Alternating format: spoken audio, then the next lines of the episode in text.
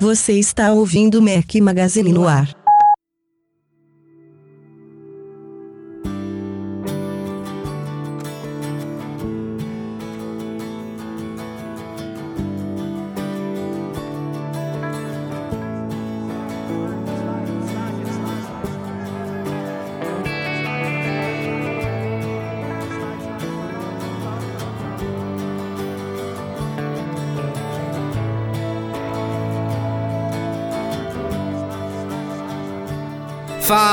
Galera do Mac Magazine, bem-vindos ao nosso 76 Mac Magazine no ar. Hoje ao som de The Verve, uma sugestão do Fernando Bernardes. Valeu, Fernando! Bom dia, boa tarde, boa noite a todos. Aqui quem fala é o Rafael Fishman. Estou aqui com meus dois companheiros inseparáveis, é claro, o Breno Mazzi. Fala galerinha, tudo bom? Super emocionado e feliz. Eu acho que esse vai ser o podcast que eu menos vou reclamar na minha vida. e Eduardo Marques, fala Edu. Grande Rafa, grande Breno. Todo mundo recuperado já? Recuperando, né? O Breno especialmente aí chegou de volta em São Paulo na madrugada de ontem para hoje. Eu ainda voltei na tarde de domingo para Salvador.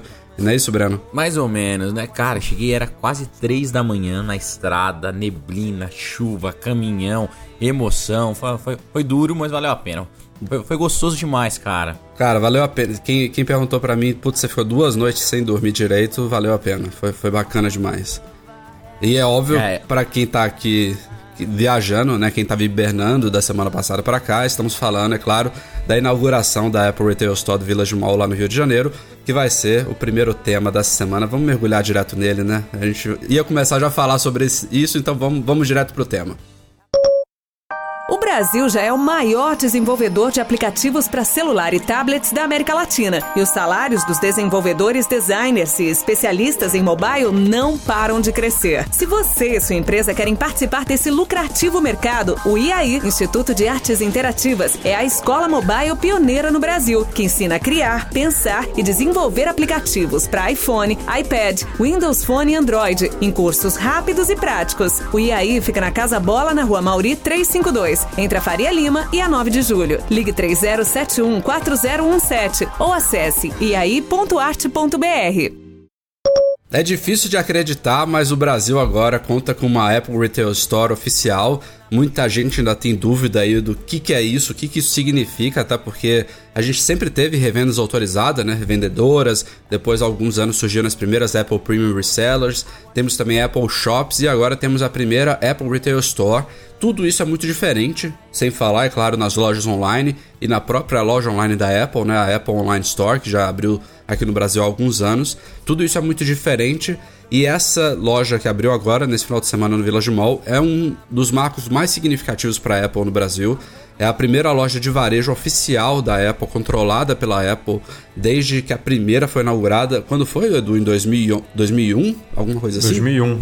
Foi, ah, né? 2001, foram, março de 2001. Foram duas abertas Exato. nos Estados Unidos, hoje são mais de 400 no mundo todo, e o Brasil é o 15º país só, tem muita gente que também não sabe disso, a receber uma Apple Retail Store, apesar de serem 400, a grande maioria delas está nos Estados Unidos, e o resto espalhadas em 14 países, em 13 países, desculpa. O 14º é o Brasil agora, além dos Estados Unidos.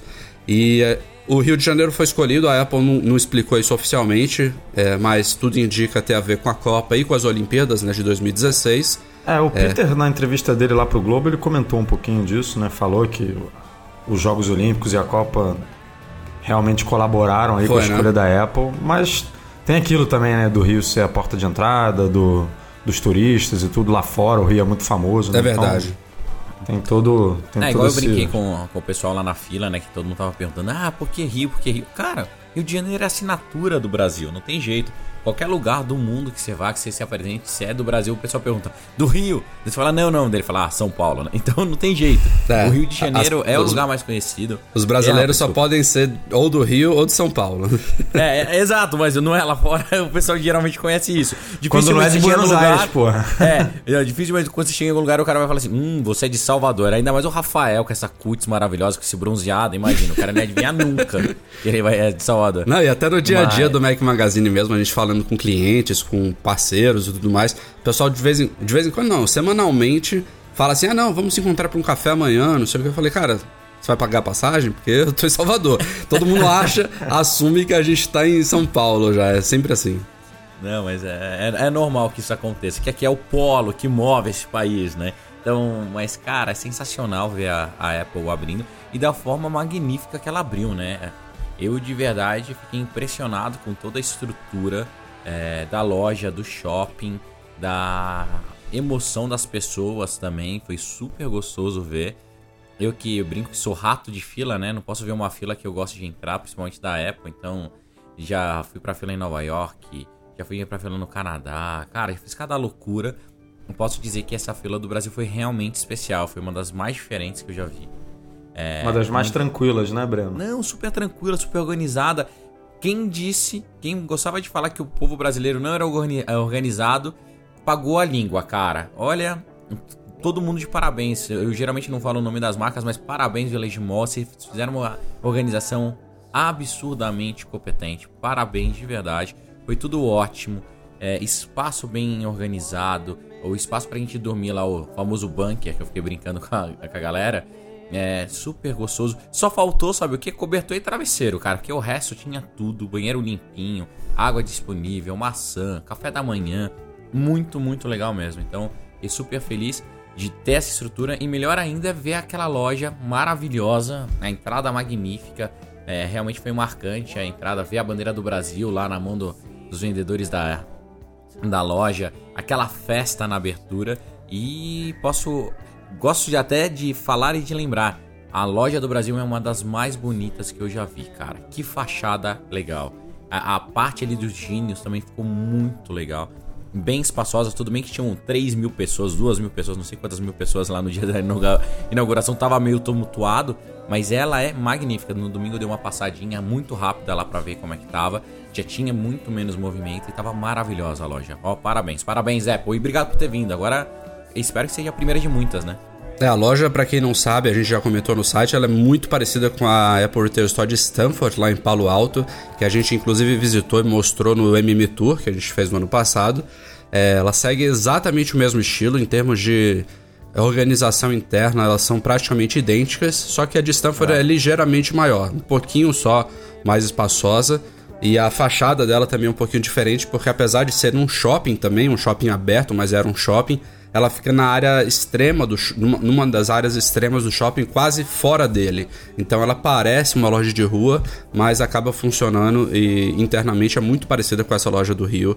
É, segue esse estilo que a Apple chama de pavilion e ela é dividida em duas áreas. A área da frente, que é praticamente a mesmo, o mesmo espaço da área de trás, é onde fica a exposição dos produtos, né? toda a linha de produtos da Apple, que você pode brincar, usar à vontade é, e comprar e a área de trás onde ficam a maior parte dos acessórios, onde fica o Genius Bar, onde ficam os treinamentos one-to-one, onde ficam workshops, é, tudo é feito lá atrás e onde ficam também os dois caixas da Apple.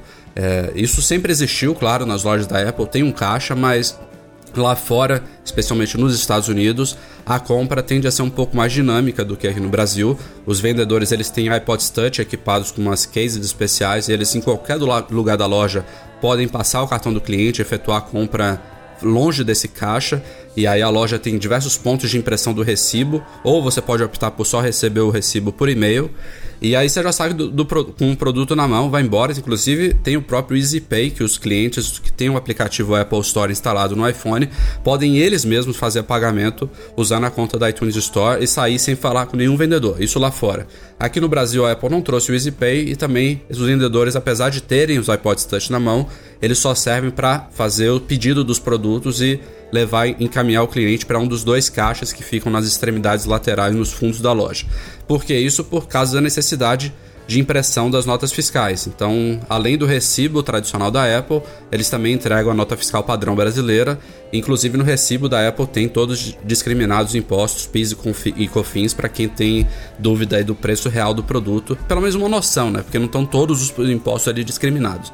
Mas dá para ter uma assim já é imposto pra caramba. Já é. Já, já dá é. para ver que o custo, custo é bem alto, né? O custo do Brasil é um dos mais altos do mundo.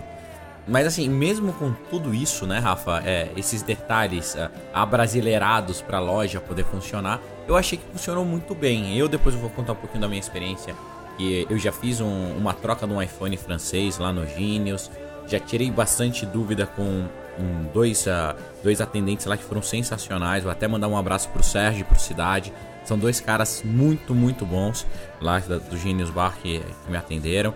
É, mas vocês gostaram, assim, de tudo?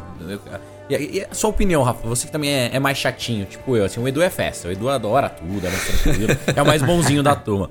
Você que é o mais chatinho também. O que, que, você achou, cara? Cumpriu suas expectativas? Eu lembro que a gente tava falando sempre, ah, vamos chegar lá com expectativa um pouco baixa, tudo. O, o meu parecia, cara, que eu, que eu tava num lançamento fora do país, assim realmente eu achei sensacional. O que, que, você achou? Eu tava até brincando com o Edu lá, não sei quem mais tava com a gente, que teve uma hora que eu tropecei numa pessoa e eu falei sorry. Eu achava que eu não tava no Brasil. É, foi bem é, curioso. Eu você, eu, você e o Alex, né? né? a gente não, não se sentia no Brasil realmente, até porque já visitei tanta loja da Apple e sempre a gente tem que falar inglês. Era super estranho, né? Porque vinham os vendedores, caras que eu nem conhecia. E aí, Rafael, bem-vindo! Parabéns pelo Mac Magazine. Foi muito legal essa receptividade, não só dos vendedores, né? De toda a equipe da loja, mas também de inúmeros leitores e ouvintes nossos que estavam presentes aí na fila Isso junto com a gente. Surreal, cara. Obrigado a todo mundo. Muita foi gente mesmo. Ah, eu, eu realmente fui com baixa expectativa, assim, pra coisa como um todo. Eu tava preocupado com questão de organização, com questão de número de pessoas, de confusão de entrada, de tumulto pela quantidade de pessoas, de despreparo. Mas é como você falou, Breno. A gente levando, mesmo levando isso tudo em consideração, olha, primeiro dia, é, os caras se prepararam, mas primeiro dia é primeiro dia, tem emoção, tem o nervosismo da hora. E o volume de pessoas é algo que você não vai ver, talvez nunca mais, ou então talvez algo similar na chegada de um iPhone novo, de um iPad novo, se muito isso, né? É, não é. A, a, loja diariamente ela fica, elas ficam lotadas, mas não, não acontece isso que a gente viu, né? De ter 1.700 pessoas na fila na abertura. É, a gente saiu da loja duas horas depois da abertura e a fila ainda dava a volta em todo, todo o andar do, do shopping, de gente esperando liberar para poder entrar. É, foi um grande sucesso isso aí. Você mesmo estava também com baixa expectativa, a gente conversando na madrugada lá na, na virada, você falou, não. Não, eu. Cara, eu, eu tinha. Na boa, porque quando. A, só para o pessoal se orientar, a gente chegou na fila mais ou menos. O Rafa passou lá antes no shopping, a gente saiu para jantar, daí voltamos, era umas 11 da noite. Isso. Até fechar lá o bunkerzinho, onde a gente dormiu, que eles fecharam meia-noite e meia, que pararam de receber pessoas lá dentro a senha tava na faixa de 180. Não, nem isso. É, tá, cento, tava, 120, 130. É, 120. Tava super baixinho, cara, a fila. E todo mundo que queria sair, teve uma galera que abandonou, foi, acabou indo embora antes. A galera cortava a pulseira e então ficou lá umas lacunas. Quando abriu de verdade a, a fila pra gente montar lá fora, na frente da loja no outro dia de manhã, eu acho que se tivesse umas 100 pessoas ali era muito. E eu virei pro Rafa e falei, cara, olha que bosta, velho, que pena, né? Acho que não vai dar nem mil. Acho que não vai dar nem mil. Paguei minha língua total, cara. Total. E o Rafa, não, não, acho que vai dar umas 1.500 e tal, tá indo bem. O Rafa chegou mais perto, cara. Ah, eu conversei com eu conversei com um leitor do site que tá, chegou pra fila, se não me engano, umas 6 horas da manhã. E eles ficaram lá fora de 6 horas até as 8, 8 e meia, que foi a hora que a gente foi pra fila, né? Eles organizaram a nossa fila lá de 100, que o Breno falou. E aí, 15, 20 minutos depois, eles liberaram quem estava lá fora esperando, e aí já era uma galera bem grande. Foi quando é, começou a tomar, dar a volta e ir lá até o final e voltar. A fila voltou pro bunker onde a gente estava, né? Isso. Então, é, quando eles abriram a, a, loja e o pessoal começou a entrar, tinha umas 300 pessoas lá no bunker esperando para entrar. E ali, a fila daquele ponto em diante era mais ou menos duas horas. Nossa, então tinha é bastante é gente. gente. mesmo. É. é muita gente. Eu, eu dei parabéns pro shopping, dei parabéns pra Apple e tinha, tenho que dar parabéns também para as pessoas que pegaram essa fila. Todo mundo super, super coerente, super legal, super honesto. Na hora de organizar as filas, não eu não vi um tumulto de nego furando fila. Todo mundo super, cara, consciente. Até mesmo quando a gente ah, lá no bunker, né? Ficou todo mundo separado. Quando a Apple começou a organizar, todo mundo, cara, organizando bonitão as coisas. É, depois na abertura da loja também, em nenhum momento você viu alguém querendo dar aquele jeitinho brasileiro para atravessar ali na frente. Parabéns vocês que fizeram a festa junto com a gente lá na, na fila, foi muito bom e obrigado também pelo carinho de todo mundo. Foi, cara, não foi surreal ver isso? É, é, geralmente, ó, eu que não sou. Não atuo tanto no Mac Magazine. A galera toda me reconhecia, vinha, pedia pra tirar foto, tudo. Você e o Edu, que geralmente ficam atrás de um teclado. Ser reconhecido por todo mundo. Assim, entrar na loja da Apple, os vendedores, igual o Rafa falou. Cara, na hora que eu entrar pra pegar minha camiseta, uns 6, 7, ela, pô, Breno, parabéns, não sei o que, vinha, abraçava, tirava foto. Cara, foi surreal isso, né? Foi legal pra cara. Pelo menos pra mim eu achei muito 10. O que vocês acharam? Ah, cara, pra mim foi incrível também. Não, não esperava essa receptividade. Você que é todo é... envergonhadinho, como é, você eu achou? Sou, eu sou mais achou, na minha, você mais, galão mais, de novela praticamente. Mais né? acanhado, mas pô, o pessoal, como você falou, todo mundo reconhecendo, todo mundo... É, e, e, e o que eu achei muito bacana, todo mundo parabenizando né, o nosso trabalho, assim, desde crianças, né, Rafa? Tinha criança lá de 10, 12, 12 é anos Pô, leio vocês todo dia, muito legal, adoro o trabalho de vocês, continuem assim. Então, esse contato com o público é muito bacana que, e a gente não tem todo dia, né? Foi o que você falou, Breno. A gente fica aqui o dia inteiro atrás do computador, né? Escrevendo, trabalhando. E essas são poucas oportunidades que a gente tem de realmente entrar em contato com a galera que, que acompanha a gente. Então é muito bacana, muito legal mesmo.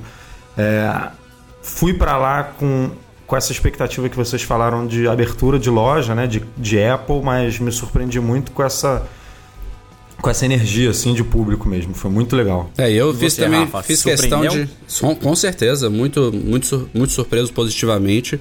Fiz questão também de dar uma testada, né, até meio sacanagem com o pessoal lá fazer isso no, em plena inauguração, mas por exemplo, eu queria comprar um iPod Shuffle, aí eu cheguei lá em vez de eu falar: "Ah, me dá aí um iPod Shuffle da cocinha espacial, que é o que eu queria. Eu falei, ah, não, tô precisando de um iPod pra malhar.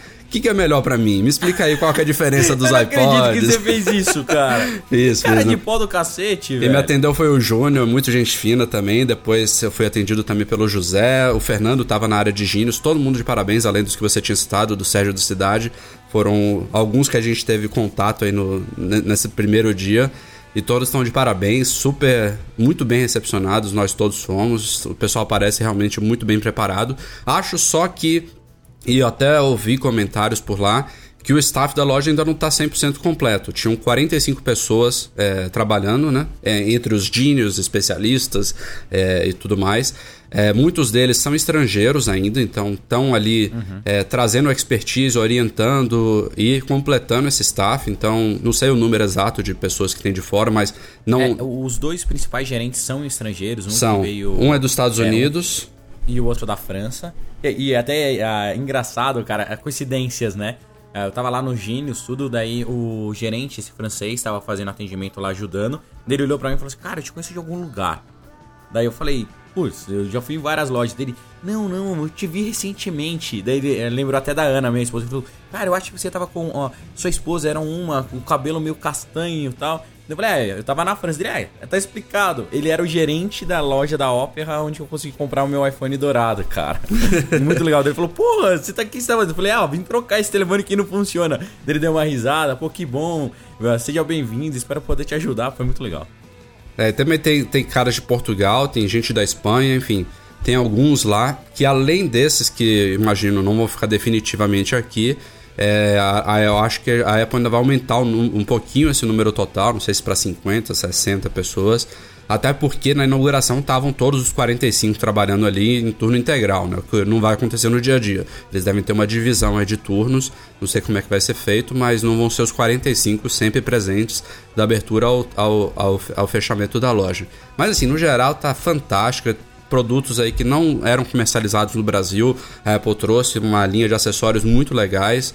É, aquele todo padrão Mac Pro tava lá, eu não conhecia ele, a gente pôde brincar também, tava, uma, tava muito concorrido, era um só, mas deu pra gente brincar um pouquinho com a máquina, sensacional também.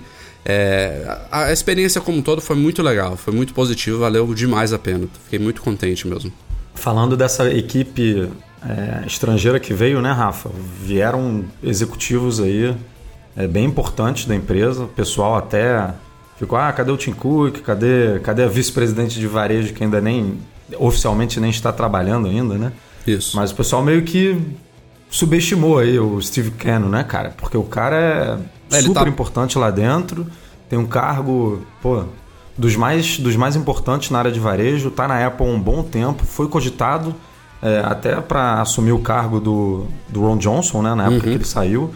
Então, quer dizer, cara é. Não, ele, ele tá Não abaixo. vou falar aqui a palavra, mas o cara é sinistro lá dentro. E O cara a é galera... foda. O cara é o- foda. hoje- Fica e o- grossa. Pronto. E o cara fala. E, e- e o e algumas pessoas aí, não, pô, que a Apple não deu o devido valor pro Brasil, que a Apple não mandou os representantes. Quer dizer, não, não, não conhecem quem é esse cara dentro da empresa, né? Porque ele é muito Não, importante. ele, ele não era o único. Ele foi um, um dos top lá que a gente identificou. E ele, sem dúvida nenhuma, talvez era o top mais significativo ali dos que estavam presentes.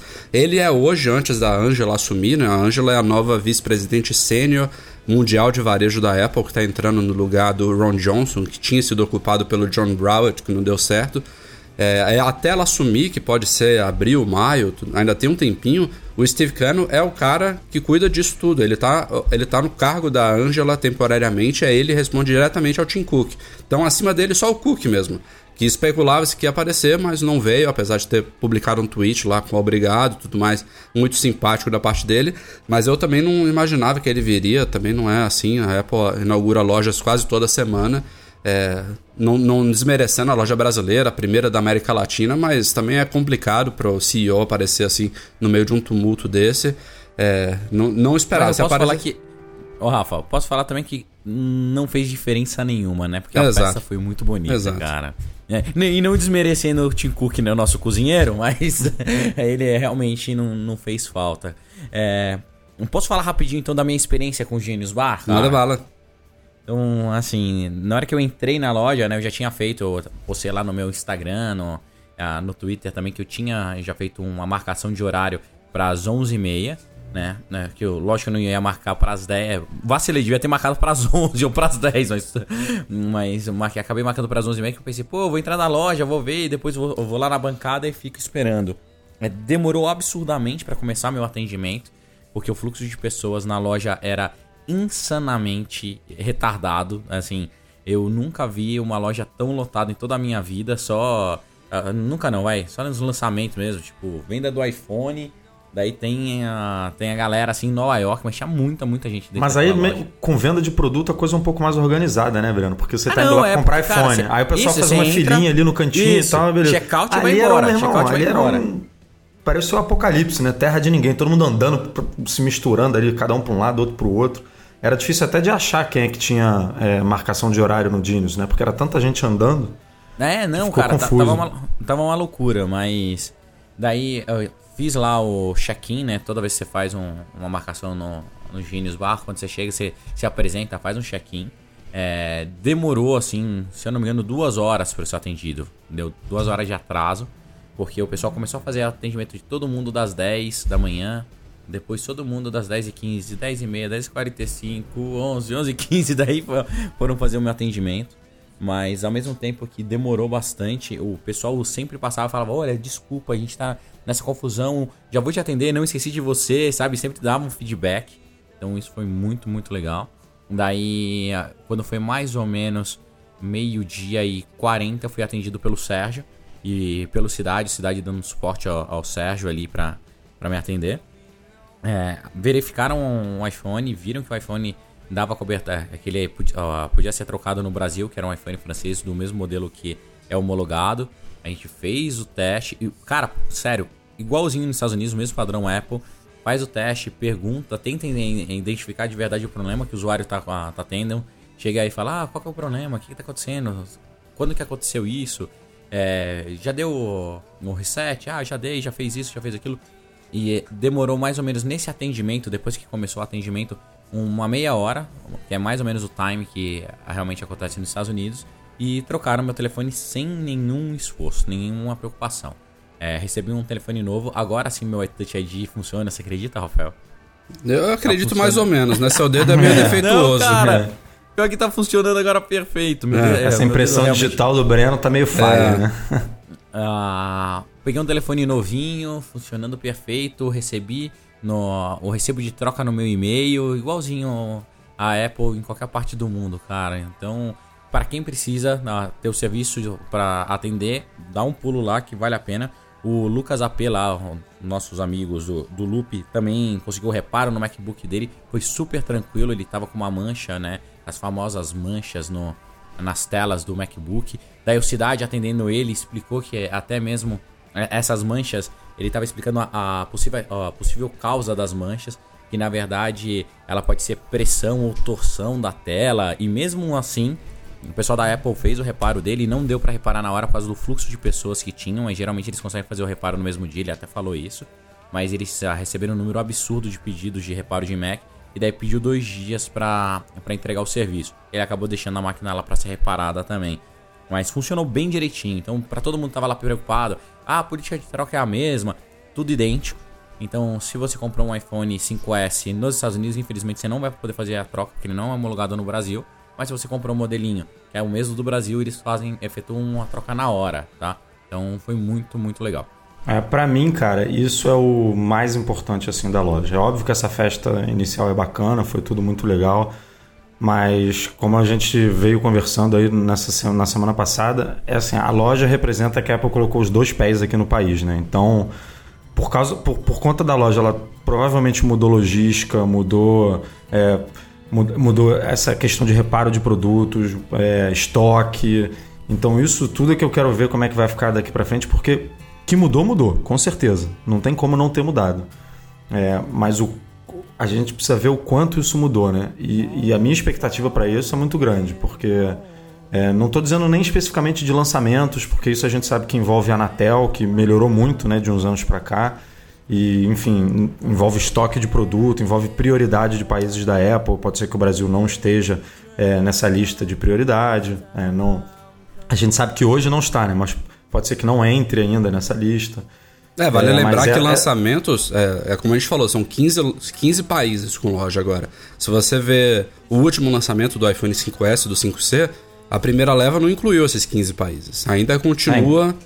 Pode, pode ser que a gente tenha subido um pouco na lista de prioridade, imagino que sim, mas não quer dizer que as coisas vão chegar de imediato por aqui. Talvez o que, o, o que poderia, a gente vê às vezes Mac sendo lançados que não precisam ser mais homologados ou que já tiveram uma homologação antecipada é, esses às vezes demoram, demoravam, né? Três, quatro semanas para chegar aqui. Eles já, já até pintavam na Apple Online Store, mas não estavam disponível para entrega imediata. Quem sabe isso mude, né? Quem sabe a logística, como você falou, de distribuição local agora aqui, como ela tem uma loja, pode ser que ela dê mais prioridade a trazer os produtos para cá, pelo menos um lote inicial. Mas o tempo dirá, né? Ah, eu espero, cara. Ia ser muito legal ver um produto recém-lançado assim no Brasil. E só para quem também está com dúvida com relação às compras feitas na loja, elas seguem o mesmo modelo da Apple Online Store brasileira. Então você pode pagar à vista, tanto no cartão de crédito quanto de débito, não importa, mas é pagar em uma parcela, você tem 10% de desconto, ou então você paga de duas a 12 vezes, é, que eles chamam sem juros, mas como tem desconto na vista, eu prefiro falar só 12 vezes mesmo, sem, sem, sem falar que não tem juros, porque tem. Mas tem essas duas opções aí, você, você obtém 10% pagando à vista é bem bacaninha.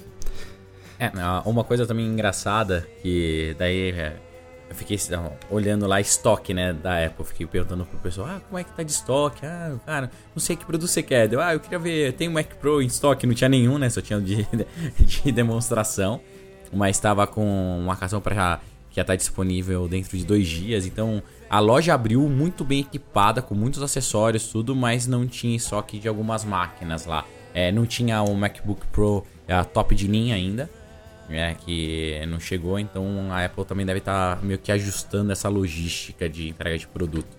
É, a parte de acessórios, o que, que vocês acharam? Isso surpreendeu vocês, cara? Cara, me surpreendeu. Eu não esperava ter tanta coisa ali, não. Eu também, é. assim, eu achei absurdo, cara. Tava igualzinho em qualquer loja do planeta mesmo. Eu achei que pro Brasil ia ter uma quantidade limitada até mesmo pelo custo, né? E uma capinha lá, 159 reais outras coisas de 200, que é um custo alto. É, isso a gente sabe que não, chega, não, se chegasse, sim. chegaria sim, né? Mas Não, não, sim, mas me surpreendeu ver essa quantidade. Tanta, isso, tanta variedade, né? Eu achei e, muito, e acessórios legal, adaptados também ao Brasil, tinha uma linha da Incase lá especial também pro Brasil, bem bacana. Tinha capinha, não sei se vocês chegaram a ver, tinha uma capinha, capinhas da Havaianas, ah, vocês viram? Não cheguei a ver Havaianas. Capa, Cara, capa Capa para Mac iPhone. ou para iPhone? Não, para iPhone. Capinhas para iPhones da, da Havaianas, dando bem-vindo ao Brasil, sabe? Muito legal, muito legal as capinhas é, customizadas. Mas também essas capinhas estavam 159,90 lá. Bom, mas é mas, isso. Cara... Acho que fizemos uma apanhada geral legal da loja. Lembrando também da questão das camisetas comemorativas. Foram, como prometidos, entregues aos cerca de 1.500. Mas a gente ouviu também que a Apple fez um, uma leva extra. Então deve ter sido até mais de 1.500 pessoas que conseguiram essas camisas.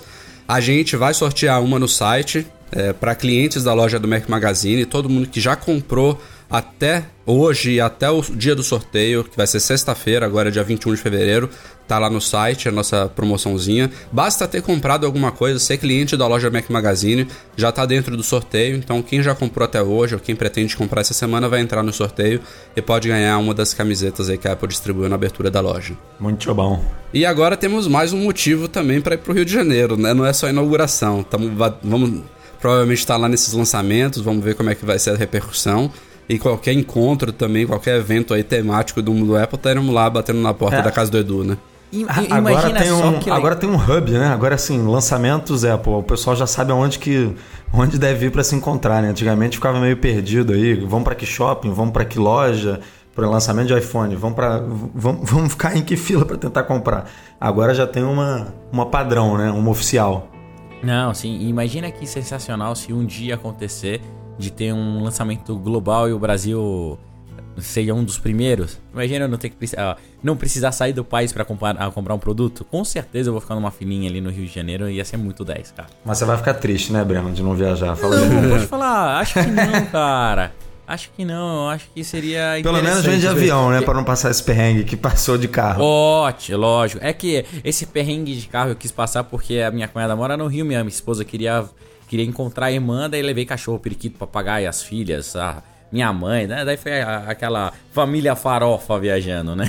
Então, mas foi super gostoso. A ida foi tranquila, a volta só que foi um pouquinho tenso por causa da chuva. E o Rio de Janeiro, eu vou te contar, hein, Edu? Caiu uma gota laga aquela porra, hein? Puta ah, merda. cara, cara, aqui tá um canteiro de obras brabo. E tá difícil mesmo. Vamos ver se vai melhorar, né? Não, vai, vai. Agora tudo melhora. Ano de Copa, depois Olimpíadas, tudo vai ficar muito bom. e para os paulistanos que estão aí até hoje criticando a escolha do Rio, é, a Apple já confirmou que essa é só a primeira de outras lojas, não disse aonde vai lançar, mas desde o ano passado a gente publicou um rumor lá no site. É, a próxima loja deve ser em São Paulo mesmo e deve ser no Morumbi Shopping. Por enquanto é isso que a gente obteve de informação. Vai ter uma expansão lá do Morumbi, uma reforma de uma área, não sei bem como é que vai ser e a loja da Apple estaria lá, mas não é algo para nem pro ano que vem, possivelmente. É, Espera-se que ela abra em 2016. Mas vamos ver, né? Quem sabe acelerem os planos aí. Quem sabe até outra cidade também ganhe junto da de São Paulo, ou até um pouco antes, um pouco depois, mas uma hora a gente vai receber uma segunda e aí espero que a festa seja tão bonita quanto essa foi. Então é assim, galera, vai lá, vai gastar dinheiro, vai comprar as coisas para abrir outra aqui em São Paulo logo, vai. Bom, deixando a animação aí da Apple Retail Store de lado, vamos voltar aqui para as pautas da última semana, que parece que já tem muito tempo que aconteceu com essa aventura que a gente teve aí na, na virada de sexta para sábado. Falando um pouquinho do rumor do momento, do iWatch, é, a gente sempre tem a Apple sempre sofre com a questão de expectativa com relação aos produtos dela. Ela gosta muito de ser secreta né, nos lançamentos, de não divulgar nada com antecipação e querer surpreender as pessoas. E isso acabou gerando também uma cultura de rumores, né, de vazamentos de informações muito fortes que acabam também até fazendo um efeito contrário, porque muitas vezes a gente acaba sabendo muito sobre os produtos antes da hora então, o que, ela, o que surgiu nessa semana aí é que os rumores sobre o suposto relógio ou pulseira inteligente da Apple estariam um pouco exagerados demais, que ele não vai ser tudo aquilo que estavam especulando, o que já foi um problema no passado, né? A gente já viu muitas vezes rumores aí colocando que produto tal ia ter isso, isso e aquilo, e depois a coisa não foi bem assim e acabou decepcionando, né? O que é uma decepção meramente em cima de, de boatos, né? Uma coisa que a Apple nunca prometeu e ela não teria por que ser obrigada a entregar. Então, o que estão falando agora é que o iWatch ele vai ser bacana, vai ser sim, deve ter um design, um sistema bacaninha, mas que não teria todos aqueles sensores e recursos que o pessoal está falando na sua primeira geração, o que é, se a gente parar para olhar o histórico da Apple, é muito comum a gente ver, né? O iPad foi assim, o iPhone foi assim. É, os produtos eles chegam de primeira geração de um jeito muito legal, acabam estourando na, na sua maioria das vezes, né, fazendo um grande sucesso. Mas depois de uma, duas, três gerações, a coisa parece que nem, nem, nem, se parece com a primeira, né? De tanta coisa que muda em termos de design, em termos de recursos, performance, enfim. é, é óbvio que a gente não vai esperar que o primeiro iWatch, se ele sair mesmo, vai ser igual a um de três anos depois. Mas a Apple tende a segurar e a só lançar coisas quando estiverem prontas, quando for a hora, quando tiver tudo redondinho. E é mais ou menos isso que estão dizendo que vai acontecer com o iWatch. O que, vocês acham aí? Faz sentido? Cara, total, né? Não dá para você montar um canivete suíço de, de largada sem saber como que vai ser a adesão da galera, se realmente vai ser funcional ou não. E como você mesmo falou, a gente sabe como a Apple funciona, apesar dela já poder projetar produtos para 3, 4 anos para frente, ela sempre entra com um modelo um pouco mais básico para ter certeza, a certeza absoluta de como as pessoas vão se eh, adaptar e, e, se vão gostar ou não e fazer pequenas correções. Então é natural. Acho que ele não vai ser tão raso igual algumas matérias que eu li, que seria praticamente só um app. Acho que isso não vai acontecer. Acho que vai ser um equipamento um pouco melhor do que essas pulseiras que a gente vê eh, hoje em dia, a Up, a Gelbone da vida a Fitbit até, eu acho que vai ser um pouquinho mais completa, mas também não vai ser nada surreal. Vai ser uma coisa que um, atire sua glicose, veja a pressão, batimento cardíaco, é, função pulmonar. Eu acho que tudo isso é um pouco de exagero. Tava todo mundo achando que ia ser uh, virar Robocop. Acho que vai vir uma coisa mais light, mas vai ser muito, muito, muito interessante também. Ah, eu concordo com vocês. Só acho que assim, o Tim Cook já deu algumas entrevistas dizendo que hoje no mercado não tem nada é, bacana, né? nada tão completo, que é por isso que nenhuma empresa se destacou ainda nessa área. Então, da mesma forma que eu não consigo imaginar uma coisa tão completa sendo lançada na primeira geração, eu não consigo imaginar também uma coisa tão rasa chegando. Então tem aí um meio termo que a gente não sabe qual é, mas que, que é o que eu espero, que é que venha, como o Breno disse, uma coisa é, no mínimo igual ou melhor do que já existe hoje no mercado, né? Com é toda aquela eu... integração de Apple que a gente já conhece, que é uma integração com iPhone, com os produtos que já existem, né? com iPod Touch, com iPad, enfim, um aplicativo que sincroniza tudo facilmente, sem você se preocupar e tudo mais. Agora, é inegável que a empresa está montando uma equipe de primeira, né? Não para de contratar é, cientistas, pessoas ligadas à área médica. Teve até um brasileiro recentemente é, contratado especialista também em, em, em, coisas nessa área médica. Então, quer dizer, é, isso é para alguma coisa. Provavelmente não é para uma primeira geração, até pelo timing dessas contratações, mas isso vai chegar em algum momento, né? A gente pode não ser, pode, pode não ser possível medir glicose, medir é, respiração, enfim, isso tudo numa primeira geração, mas é inegável que a empresa está trabalhando nisso, até pela, pelo time aí que ela está montando. Sim, sim. Eu, eu tava ontem, depois que saíram mais algumas coisas, pensando, né? Porque eu tive muito tempo para pensar na estrada, né? É, uma das coisas que eu acho que a Apple vai atacar muito, o grande diferencial dela, com certeza será o aplicativo. Eu acho que a Apple ela vai usar de uma forma mais inteligente as informações que essas pulseiras é, normais, teoricamente, cadastram ou colhem, né? Então, hoje você tem lá a pulseirinha da Fitbit, da Up e da de que já tem muita informação interessante, só que eles usam para coisas básicas. Eu acho que a Apple, ó, ela tem uma expertise de conseguir cruzar essas coisas e deixar a experiência ainda mais interessante, com um visual mais atrativo e fazer com que você ache no final das coisas, das contas que a, a pulseira mais completa ou mais sensacional. Mas acho que a, a grande diferencial vai ser do, mais do lado do software do que do hardware mesmo. Então, lógico que o hardware deve ter uma ou duas coisinhas a mais que essas, essas pulseiras até para justificar a troca e a compra mas o que vai matar a pau de verdade deve ser o software, na minha opinião. Edu, você citou aí a questão do brasileiro, eu acho importante de destacar isso, né? É, primeiro que esses, esses, essas contratações, tem umas que é, foram noticiadas agora, mas que já são do ano passado, mas outras estão realmente acontecendo mais ou menos por agora. É, isso também é um forte indicativo disso que a gente citou no começo, né? Não é uma pessoa que está sendo contratada em fevereiro que vai revolucionar um produto que está para ser lançado até meados, final desse ano é, essas pessoas elas podem estar sendo integradas à equipe justamente já trabalhando até na segunda geração dele e a gente nem viu a primeira ainda. Isso faz muito sentido. A Apple ela tem gente lá especialista de todas as áreas, ela está só complementando o time e trazendo possíveis é, adições aí que podem aprimorar o produto no futuro. Mas esses caras que estão entrando agora não vão ser fundamentais pro lançamento da primeira geração dele. Mas esse brasileiro aí, só citando um dos exemplos, vários, né? Foram mais de 20 aí, possivelmente, nesses últimos tempos que tiveram, que tem formações ou experiência relacionadas com a área. É, o nome dele é Marcelo Lamego, não é isso, Edu? Ele... Se não me engano, é. Você tem o histórico dele, de onde que ele é? Ele. Eu acredito que ele seja do Espírito Santo, que ele, ele, ele se formou na, em engenharia na, na Faculdade do Espírito Santo, na, na Faculdade Federal. Isso. E fez é, o doutorado em Stanford, né? É, tudo focado em engenharia eletrônica. É, em, e aí ele migrou, pegou essa expertise dele e migrou para a área de saúde.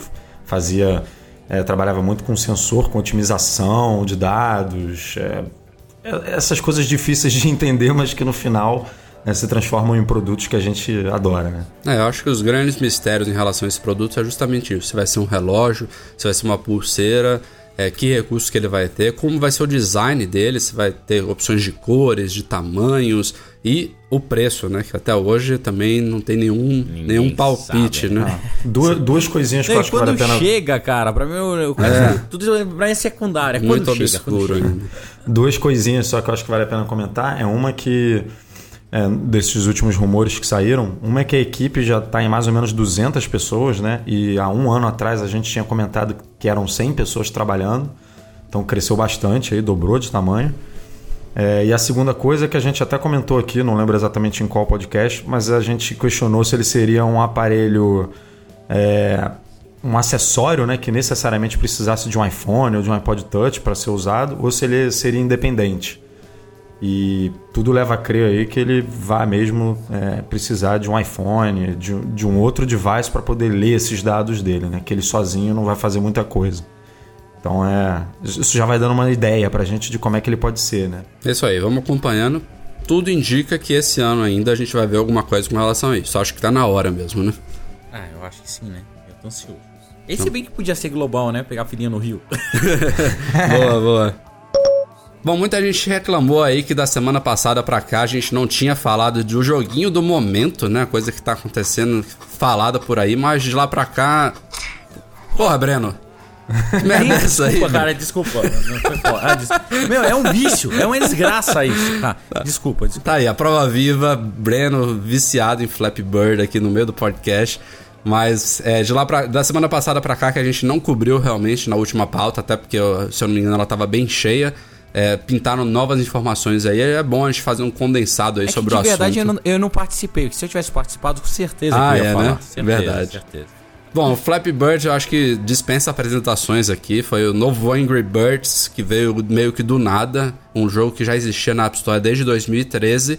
E de uma hora para outra ele bombou em popularidade. Foi pro topo da lista de mais baixados. Era um joguinho gratuito. E o, você controla um passarinho que se parece um peixe, na verdade. E você tocando na tela, ele vai para cima e você tem que passar por entre canos verdes parecidos com o do Super Mario Bros e essa merda estourou em sucesso na App Store. O desenvolvedor, que é um vietnamita, Dong Nguyen, não sei como é que fala o nome dele, mas é, o cara estava faturando, segundo ele informou em entrevistas para mídia internacional aí, cerca de 50 mil dólares por dia só com anúncios que aparecem no, to no topo do jogo, aqueles banezinhos, né? É uma coisa fenomenal, mas o cara simplesmente surtou, parece, com sucesso. É, imagina o quanto de imprensa, de blogs do mundo inteiro e próprios consumidores sugerindo, criticando coisas do jogo, pedindo novos jogos. A vida dele deve ter mudado da noite pro dia em inúmeros aspectos. Primeiro, o, o cara estava encontrando o primeiro-ministro do Vietnã. Por que eu não sei, mas ele estava.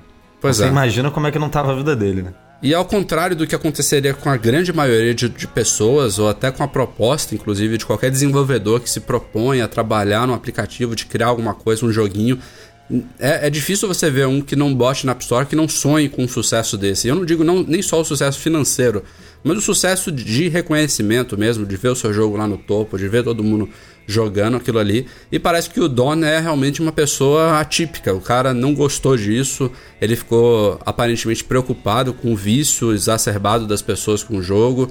Achou que era uma. Ele, a proposta dele era que fosse uma coisa assim, bem suave, para de momentos você brincar um pouquinho, passar um tempo de 5, 10 minutos, e não de pessoas ficarem horas aí tentando fazer scores altos. E aquela coisa mexeu muito com ele, e há alguns dias aí ele decidiu tirar o jogo do ar, não está mais disponível na App Store. É, tem várias teorias aí em volta disso que não, não teria nada a ver com esse incômodo pessoal dele, que tem a ver com violação de copyrights. Tem um joguinho muito parecido que já existia antes, os cenários da Nintendo. É, enfim, tem algumas informações aí nada confirmadas, inclusive informações negadas publicamente. A Nintendo disse que não tem nada a ver com isso, mas ainda tem gente que não engole. Até porque é difícil você ver uma pessoa assim que abre mão de um sucesso desse realmente. Se for 100% natural, 100% humilde da parte do Don lá, é algo que a gente não vê todo dia. Mas também ao mesmo tempo o joguinho ele continua instalado nos mais de, sei lá, 50, 100 milhões de aparelhos que baixaram ele enquanto estava disponível. As propagandas continuam rodando lá, então esse faturamento do cara ainda vai continuar entrando por um bom tempo. Então, ao mesmo tempo, pode ter sido uma jogada de mestre dele. Ele tira do ar no auge, continua faturando. Aliás, o que ele já faturou já deve deixar ele tranquilo por um bom tempo na vida dele. E, e, e sai sem você ter nenhum, ter nenhum declínio, então sem ser esquecido de, depois de um tempo. É, enfim, é uma história meio curiosa, né? Meio estranha. Falando um pouquinho do jogo, né, em si, é, o jogo é extremamente viciante. É, a mecânica dele de ser muito difícil deixa você revoltado no começo. Eu lembro que eu demorei aí, tudo bem que eu sou meio lesado, tá? Mas eu demorei uns 10 minutos para passar uns 3 canos, né? Consegui pegar. Ah, o, Por isso que o dedo o do Breno do tava dando problema no Touch ID. é, eu acho que eu gastei minha impressão digital de tanto encostar na tela. Mas é, essa mecânica é mais difícil do jogo de, de ser realmente desafiadora é muito legal. É um jogo mega simples, 2 mega e meio, sem nada de Facebook Connect, de integração com rede social, de postar foto no Instagram, sabe? O cara fez o, o beabá, bem o que a Apple gosta mesmo, super tranquilo, e começou a, e começou a bombar. É, eu já escutei diversas teorias da, da conspiração, é, a, desde a mais simples que o cara surtou, né, que é a, a mais bonitinha, a mais cool, é, até, putz, a Apple ela sempre tem tentado deixar a chama do desenvolvedor indie é, acesa, então eles pegam alguns cases assim e divulgam e mostram que dá para ganhar dinheiro ainda sendo desenvolvedor so, solitário, sozinho em casa, né? Que a, a, a Application Store ainda tem essa magia, mas ao mesmo tempo eu acho que não foi a Apple, porque se fosse a Apple, a Apple teria que ser, ser pago e não, não baseado no modelo de propaganda. E a última teoria da conspiração que eu acho que faz um pouco de sentido também, é, é até difícil falar aqui, né? Mas é, pode ter sido uma bela manobra de lavagem de dinheiro, na verdade. Porque o aplicativo começou a bombar depois de um bom investimento em mídia, que aconteceu parece que na China, e daí começou a reverberar isso e viralizar isso pro mundo todo.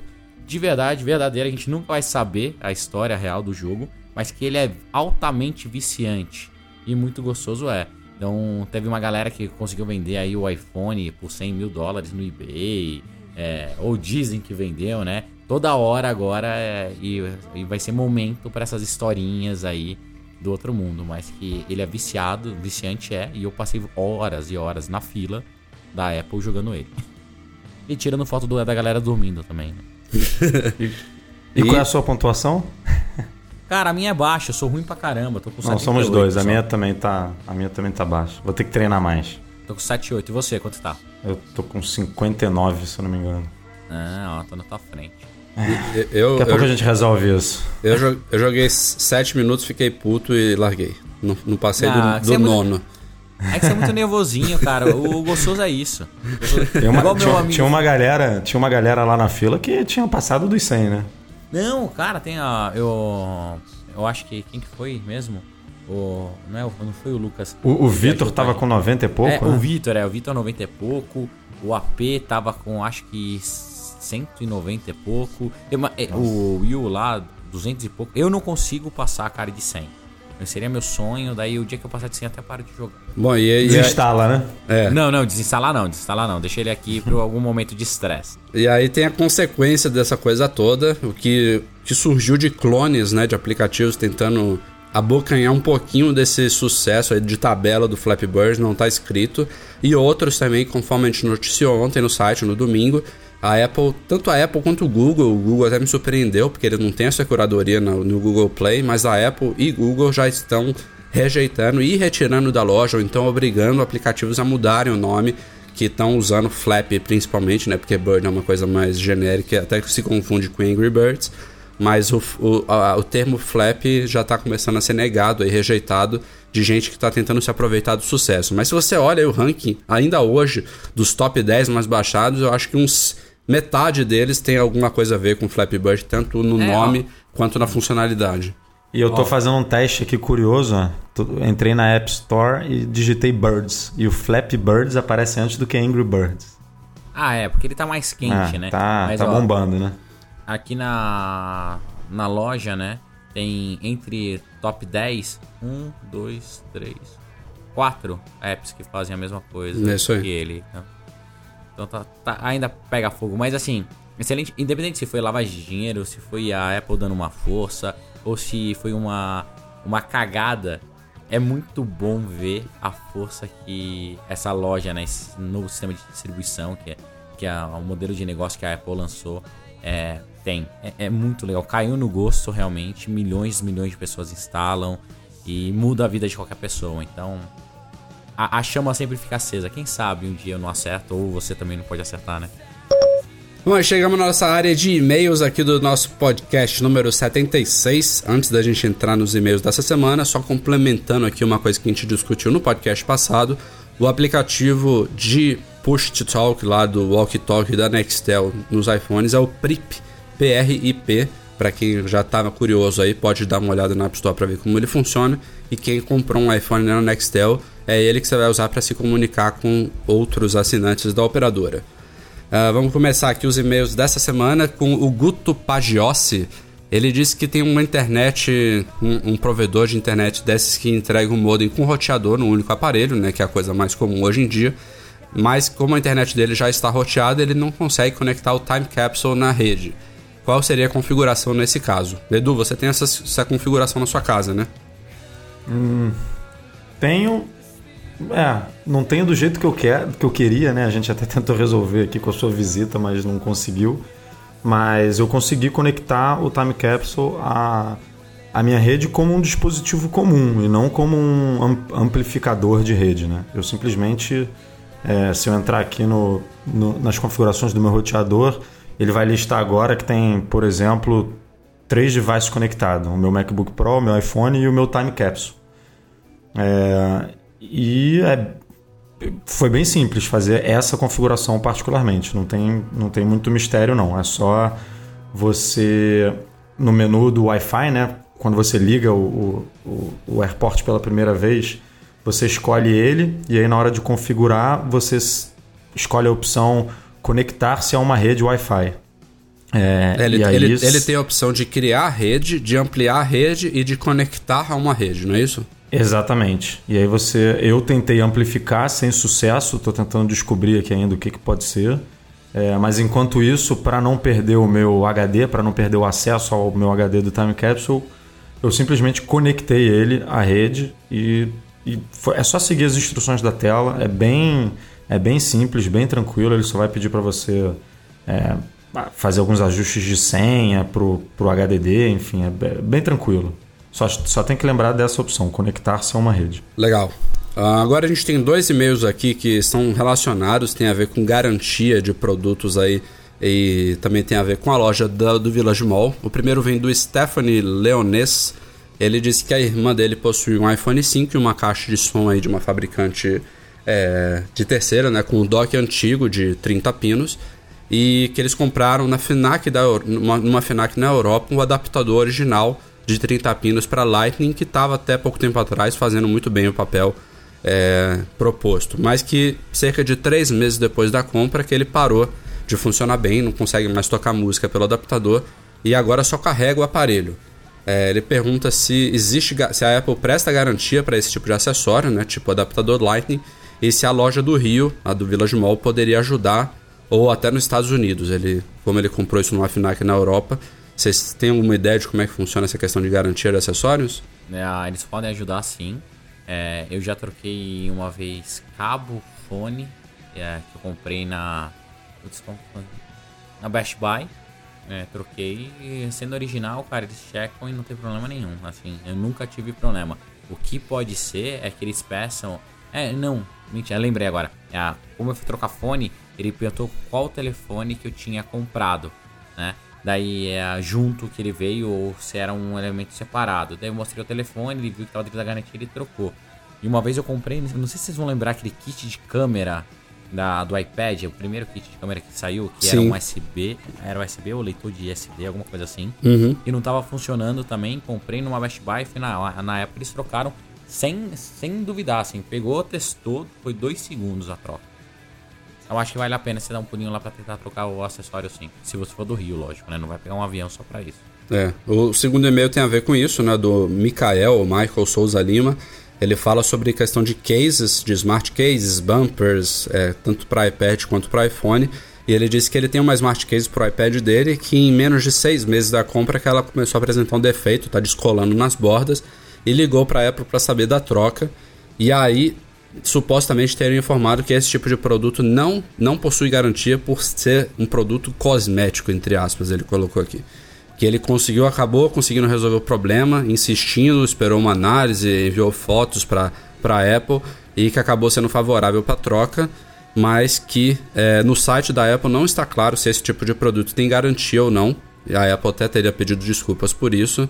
Então ele queria saber se o procedimento é esse mesmo, né? Se esses produtos tipo cases e bumpers realmente não têm garantias ou se foi uma confusão aí no caso dele. Cara, eu não sei, você sabe, Rafa?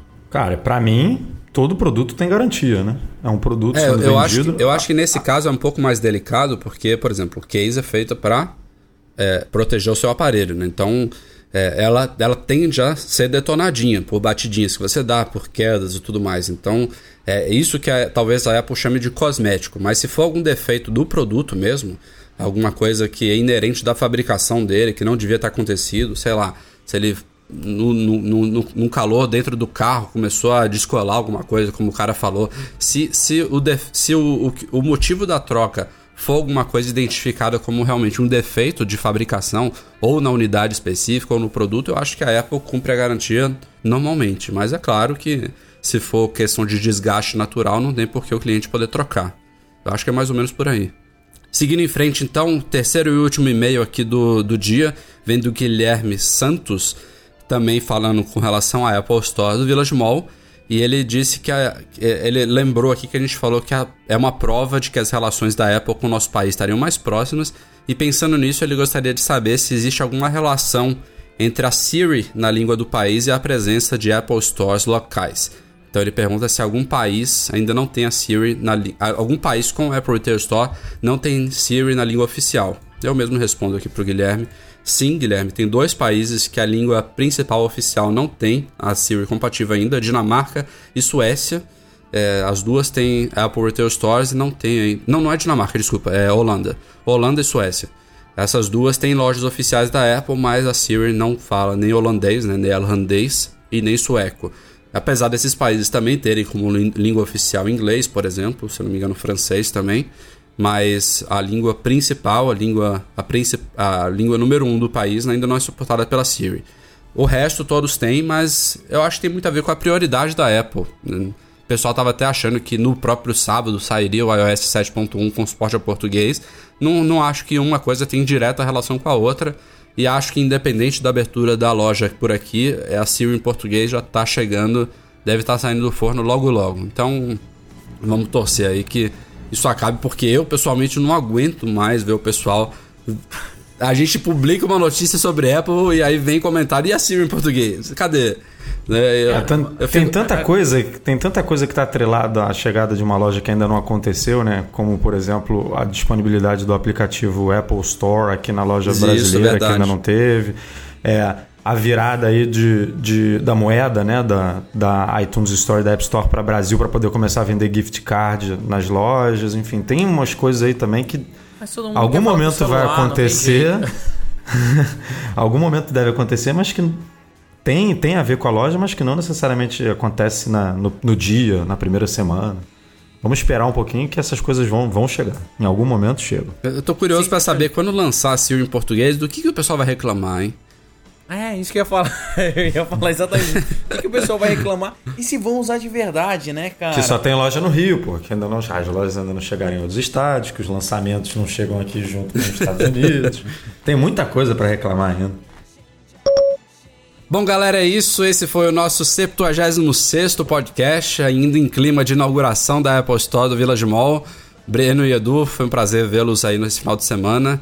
Até semana que vem, o próximo podcast. Valeu, Rafa, mais uma vez. Obrigado a todos lá no, no Rio de Janeiro pelo carinho, pela compreensão, dedicação. É, foi muito especial. Um comentário a, a fazer é que as pessoas boas se aglutinam, como tinham bastante gente lá, e ratos fogem. Teve gente que desapareceu lá no Rio de Janeiro, mas o dia foi muito especial. Espero encontrá-los novamente. E vamos fazer um encontro lá, né, Rafa? Vamos movimentar Sem dúvida, a galera pra claro. fazer um, encontro no Mac Magazine lá no Rio. Foi muito bom. E até a próxima, cara. Agora eu quero ver a próxima loja. É isso aí, Rio de Janeiro agora virou o ponto de encontro do Mac Magazine. Ganhei essa, Breno. Ah, não toma. ganhou nada. Você também tem que viajar pra ir pra não, lá, meu. Não, você não fala isso? Você não tem que viajar viagem, pra ir pra A minha Barra? viagem é mais rápida que a sua e que a do Rafa. Então eu tô, Ó, tô no eu ainda acho total. que, que a Barra é mais perto do Rio, ah, do, de São Paulo do que do Rio de Janeiro, é da Zona Sul, hein?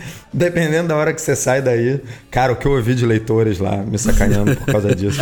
Pá, você tem que parar de falar mal da Barra, porra. Eu moro aqui. Isso aqui é bom. Mas eu vou pegar mais leve agora com a Barra. Já falei que tem família lá. É, vou, vou me segurar mais um pouquinho. E agora é isso. Rafael e Breno agora estão convocados para virem para cá mais vezes, para a gente poder fazer mais visitas à loja e aproveitar e se reunir aí com o pessoal. E lembrando a todo mundo que a nossa cobertura ainda não acabou. Neste momento está sendo editado o nosso vídeo oficial aí de toda a inauguração, de toda a nossa aventura durante a noite lá. A gente, como tem muito material, a gente está tentando ver se a gente consegue publicar até amanhã ou mais tardar quarta-feira. É, espero que não atrase, porque o vídeo certamente vai ficar muito legal. Ele está sendo editado pelo pessoal da Trust Brasil, lá, nossos amigos Alex e Rogério, que estavam com a gente, inclusive, nessa virada. O, Alex é o dono do ronco do meu Instagram, sabe? Porra, Breno. Um abração, Alex. Queimando adoro, o cara, cara. Ô, Rafa, Queimando nada, o cara. Meu, ó, agora numa boa. Assim, eu sei que a gente ainda não tem data, não divulgou, mas galerinha do MM Tour. Que time 10, Rafa. Que cara, muito É legal, verdade, né? é verdade. Encontramos praticamente todo mundo lá. Ficou faltando, se eu não me engano, só o Henrique que não foi, né? O Henrique e o Dalvan. Henrique, porque Dalvan. O Dalvan O- ia o Edu acho que seis lá, dias né? pra chegar lá, né? Mas Ah, o Alexandre a também. Não, chegar. foram alguns poucos que não estavam É, lá, mas a poucos, galerinha mas- foi, foi em Puta, peso. Muito 10, cara. Abraço pra todo mundo do primeiro MM É isso aí. Principalmente pro Alex, cara. As brincadeiras à parte, você sabe que eu te adoro. E obrigado pela ajuda. E a próxima. E ele de- deu troco, ó. Quem não viu, eu dei um retweet lá e ele também me filmou dormindo de boca aberta. Então é isso, Mas só pra, galera. vocês terem, só pra vocês terem uma ideia, né, Rafa? Quanto é que deu de gigabytes aí dos nossos vídeos? Cara, só os, O seu- o meu e os seus, a gente soma mais de 16 GB de vídeos. É, os caras vão ter trabalho. É isso aí. Foi mal, Rogério. Obrigado mais uma vez a todos vocês pela audiência e até semana que vem. Tchau, tchau.